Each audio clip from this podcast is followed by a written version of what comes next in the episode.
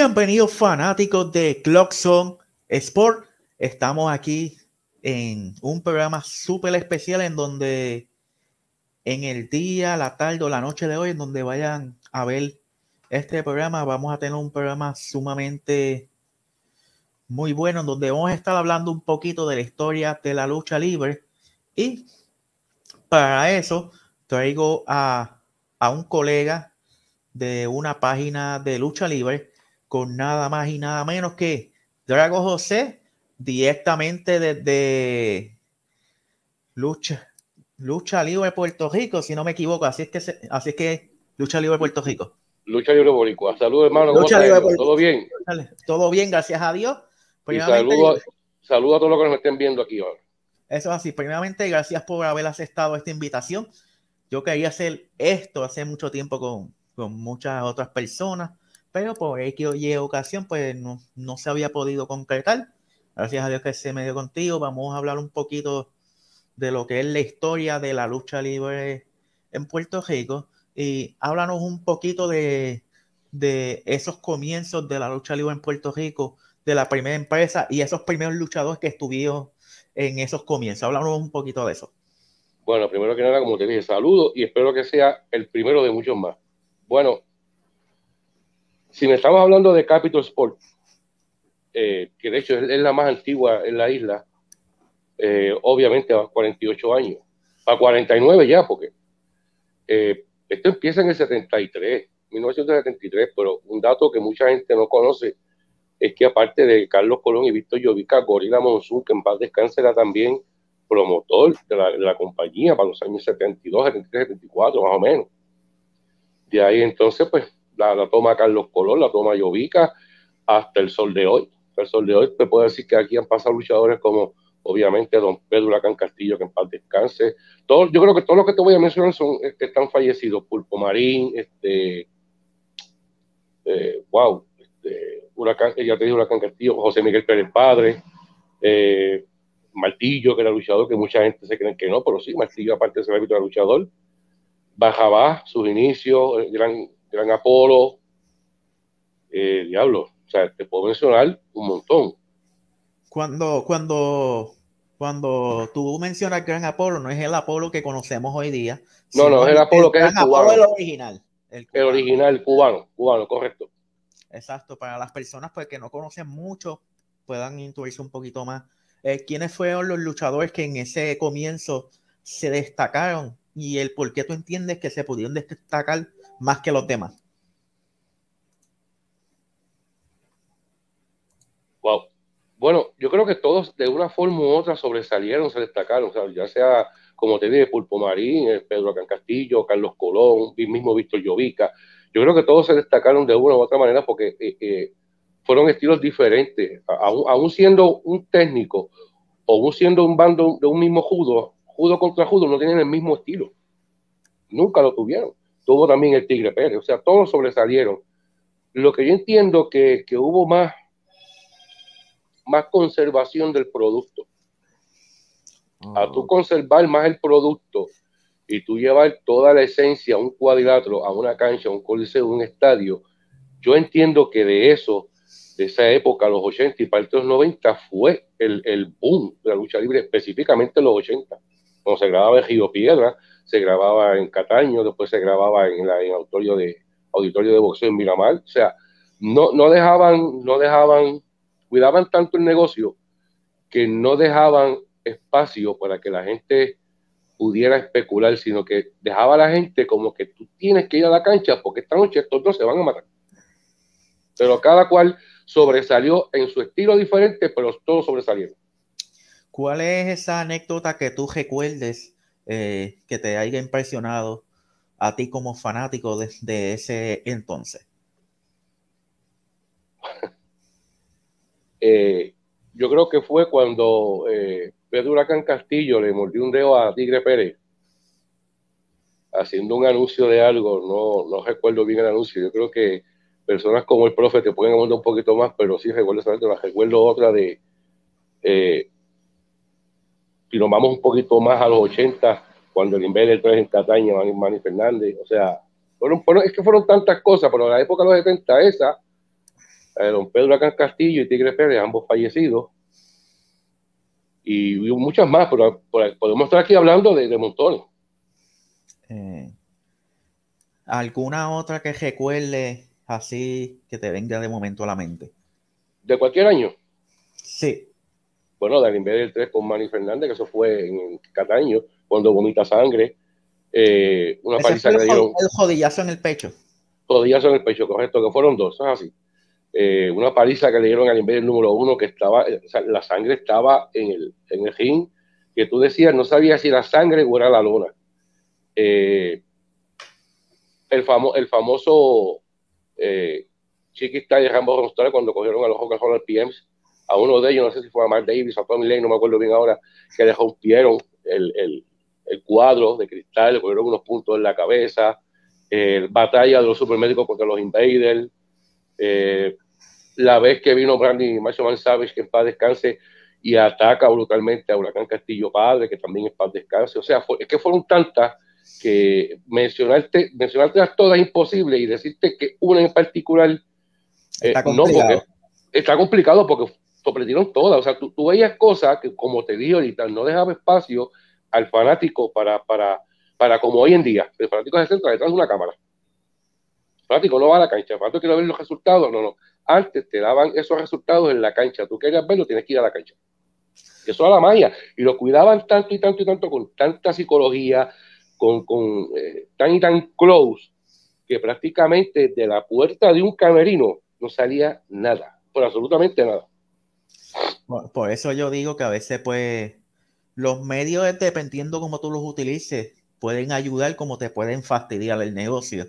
Y por, lo menos, por lo menos nosotros en Clockson Sport Entertainment, nosotros tratamos de cuidar esa, esa magia, aunque pues hoy en día hay muchas personas que ya conocen porque, pues, porque se ha llegado el negocio, pero nosotros lo seguimos cuidando como, como si la gente no supiera. Porque, así fue que me enseñaron. yo lo trato de cuidar al máximo, porque mira, yo cogí clases con, con Freddy Josa, con martillo en cantera, que no me preguntes cómo terminé el martillo, porque yo empiezo con Freddy José tras talleres, que era el entrenador de boxeo. Me dijo, ¿te puedo bregar contigo? Tal día, tal día, tal día, porque yo fui referido por Rico Suave, cuando estaba haciendo el papel de Sudamérico 4, una vez en el auditorio de boxeo de, de Miramar, que se grababan los miércoles la lucha libre allí. Y de mira, yo quiero, quiero aprender más de lo que sé. Me dijo, pues vete a tal sitio. Me mandó con Freddy José tras talleres en Santurce de ahí, pues él estaba tan mucho complicado con carteras de voceo y me dijo, vete a, a donde Ricky Pino, que creo que falleció también. Ahí di mis primeros pasos cuando él tiraba cartelerita en algunos residenciales y eso, la gente muy buena. Después terminé, no me pregunté cómo, con el trueno Menéndez, que es que me buscaba casa precisamente, él vivía en toda alta, toda baja, yo vivía en Cataño. Y terminamos en cantera con Martillo. Y ahí entonces que yo dije, pues mira, me pulí, me pulí. Eh, pasé a una compañía que era de Tito Andino, si no recuerdo mal el nombre, Gil Valga, también estaba José Cejano, que hacía de Phantom. Ahí tiraban luchas, ahí mismo en taller también. Mm, ahí más o menos por ahí fue la cosa, pero yo no seguí porque jugaba béisbol y eso, y las rodillas estaban medias chavas y no. Pero ya sabía el concepto del negocio, ya había entendido lo que era, ya sabía hacer caídas, sabía coger cuerdas. Sí, ya sabía no, se, no se cogen como ahora. No se cogen como ahora, ahora tú 10 pasos, adelante dos pasos, tres y te viras. O sea, ahora dan 20 pasos en el, cogiendo cuerda. Eh, yo he visto caída de espalda de, luchadores que yo digo, le falta lona, sea, Porque se cae de una forma con el cuello, la espalda, o sea, son, técnicas. Aprendí, vamos a poner que sí, luché varias veces en circuito independiente, sí. No creo que fui el mejor porque no lo fui, pero tampoco fui el peor. Pero creo que tuve buenos maestros y, aprendí todo. Pero antes era bien, o sea, Tú sabes lo que, sabes lo que ha venido también fastidiando eso, como tú dices, también el YouTube. Porque de una forma u otra, tú a veces tú ves cosas en YouTube que las grandes empresas ponen de cosas que pasan backstage. Por ejemplo, yo vi un video hace años donde Mankind se mata con, con, con, la joca y después tú los ves adentro hablando y comiendo con las toallas. O sea, tú ves eso y tú dices, pero los tipos que estaban matando, ahora los presentan backstage de esta manera, terminando la lucha. Entonces se perdió la magia y así un montón de cosas más que tú ves en, YouTube. Yo digo, pero ¿y por qué sacan esto? O sea, ¿cómo a rayo tú vas a cuidar el negocio? ¿Cómo tú vas a poner, como dice un pana mío, cómo tú vas a poner, si se puede decir así, perdón la palabra, culo los asientos y tú estás dañando la magia. No estás dejando a la expectativa qué es lo que él quiere el fanático, qué busca el fanático para que vaya a las canchas y los apoye. Si tú le estás dando todo, el fanático te va a decir, no voy. Si tú eres una página de lucha libre que vas y inmediatamente estás en una cartera cubriendo y pones el resultado, la gente va a decir, pues yo no voy a ir porque mira, ya son lo puso. yo pongo a veces los resultados cuando pasan dos o tres días y mucha gente me dice, ¿pero por qué tú lo haces así? Digo, porque ustedes son los primeros que meten las patas. Porque por lo menos tú viste, tú viste que nosotros, cuando fuimos a la SOS, que ahí fue que nos conocimos, eh, bueno, ahora conocida como Federación Lucha Pro, mm. eh, nosotros grabamos las luchas y eso, pero nosotros no lo tiramos hasta un par de semanas después. Que Eso mismo hago la cartelera. Le di tiempo a, que el fanático buscara la manera de, entrar a las redes sociales de la empresa, chequear el, el contenido de la empresa para después yo tirar el mío. Pero fíjate, ayer mismo yo subí un video de la Federación Lucha Pro de lo de Cabo en Villa Guadalupe. Pero yo no lo tiré el sábado ni el domingo, cuando no, no, yo lo dejé. Ellos tiraron primero, ellos tienen, ellos, o sea, la, la compañía tiene el derecho de hacerlo primero. Exacto. Y tú, como digamos, reportero o semi-reportero, tú tienes el derecho de, indicar, pero no, no adelantarte a la compañía. Vamos a dejar que esto, como tú dices, el fanático entra a la red de la, de la compañía, entra al canal de ellos. Vamos a ver qué ponen, qué comentan. Entonces ahí yo me dejo llevar de eso para entonces hacer la publicación. pero si lo sumo a la misma vez que ellos, no sirve. Y no solamente eso, que también está, cuando ellos tiran las cosas, a lo mejor a lo mejor tú no te diste cuenta cuando estabas allí, pero a lo mejor en los videos de ellos te das cuenta de otras cosas en las cuales puedes sacarle más contenido. Exacto, por eso es que a veces cuando yo pongo un video, lo veo tres y cuatro veces. Que está lo mío me dice, ¿por qué tantas veces? Digo, yo tengo que sacarle punta a esto. Porque yo no puedo presentarle un encuentro y dejarlo ahí porque pasan cosas afuera, como por ejemplo en Juana Díaz con Chago Maldonado. Pues yo tengo que, que, sacar ese, ese, aparte de la lucha, tengo que sacar eso día y para poder tener para poder poner a la gente a pensar, poner a la gente a comentar. Y eso yo lo uso mucho, o sea, yo a veces yo, yo le busco más la psicología al publicar un video que cuando usan la psicología cuando se da un encuentro. Eso es así, de hecho, yo mayormente me, enfoco más en lo que son pues las entrevistas, porque las entrevistas, pues uno como, como CMG como tú bien lo acabas de mencionar, pues nosotros pues Primero ah, lo, de, lo, de CMG Portero yo lo digo porque obviamente no, no estudiamos periodismo ni... ni exacto, exacto. Por, por, lo menos hasta el momento no, no lo hemos estudiado. Cuando lo estudiamos, pues ahí entonces... Cuando entonces me pongo el, carnet aquí. Exacto, cuando tengamos el papelito, como uno dice, el permiso, pues ahí... No, no, no, no, no voy a mencionar a alguien que dice que es prensa y yo creo que nunca maneja una cámara en su vida, pero bueno, anyway.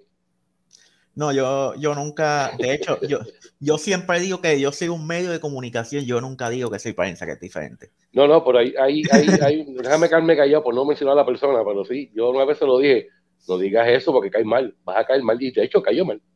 Sí, porque es que eso es una falta de respeto, tú no puedes decirle eso si, si realmente no tiene, no tiene la, los reglamentos que tienes que, lo estudiaste o por lo menos tú sabes, tiene, trabajas por un canal de televisión o algo así, o sea, no, no digas una cosa así porque tú eres un medio de comunicación, tú eres un medio informativo.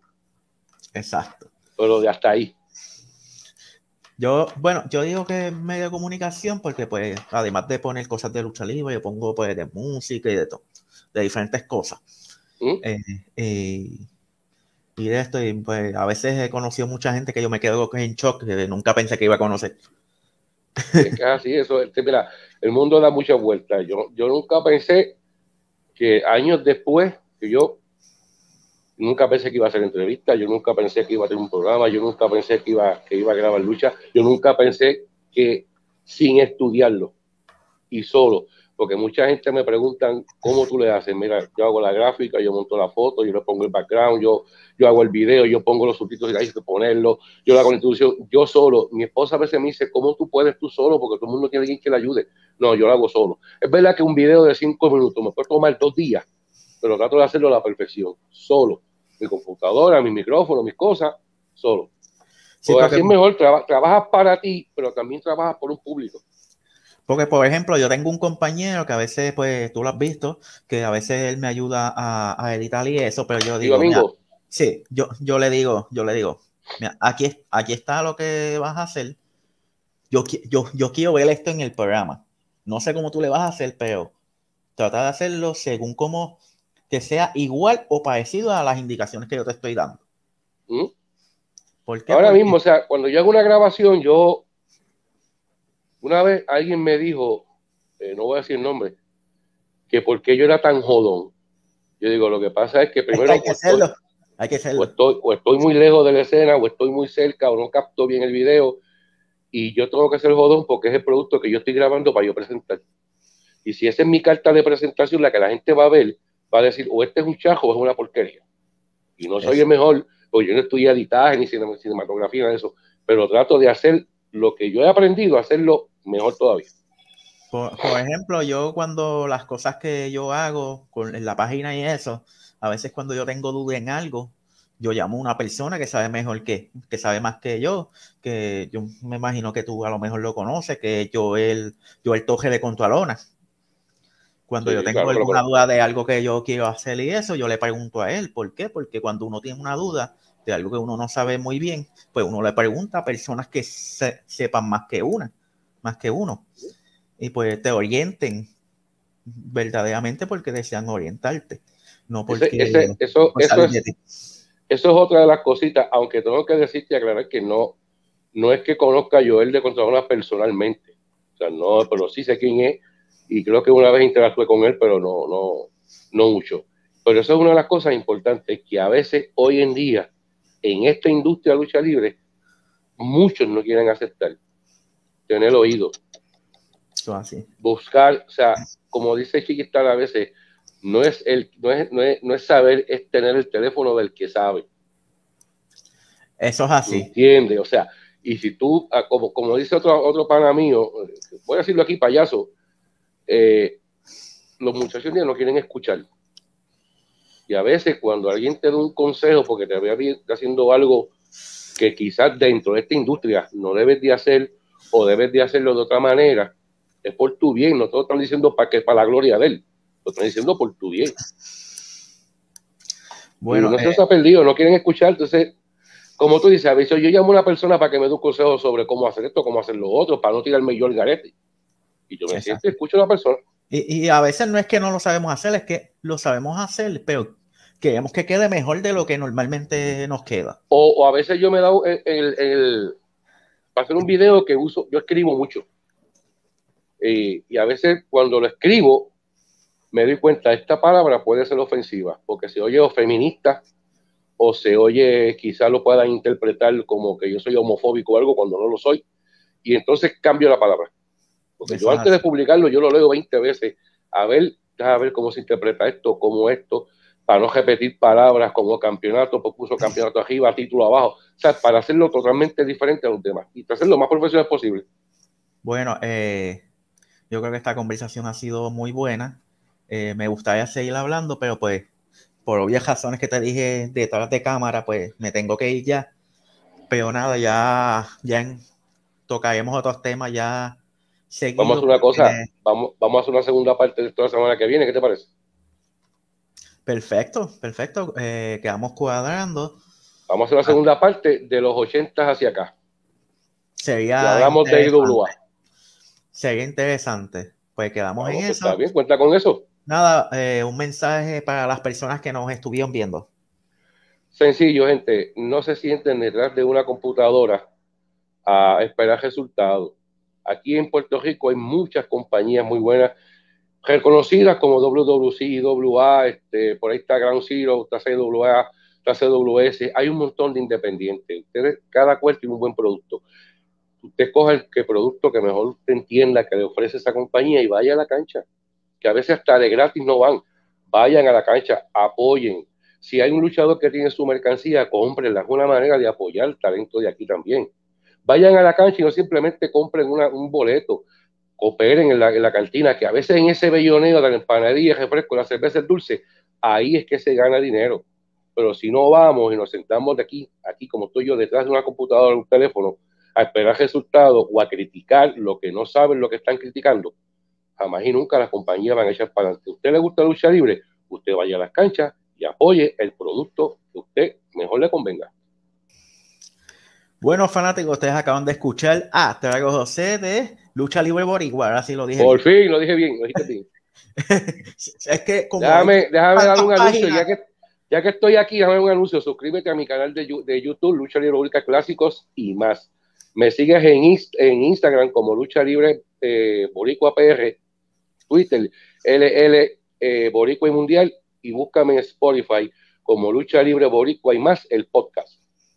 Bueno, ustedes lo acaban de escuchar a Drago José. Para las personas que quieran seguir viendo pues diferentes, diferentes cosas que vamos a estar trayendo por aquí, eh, por nuestro canal de Clockson Sport Entertainment.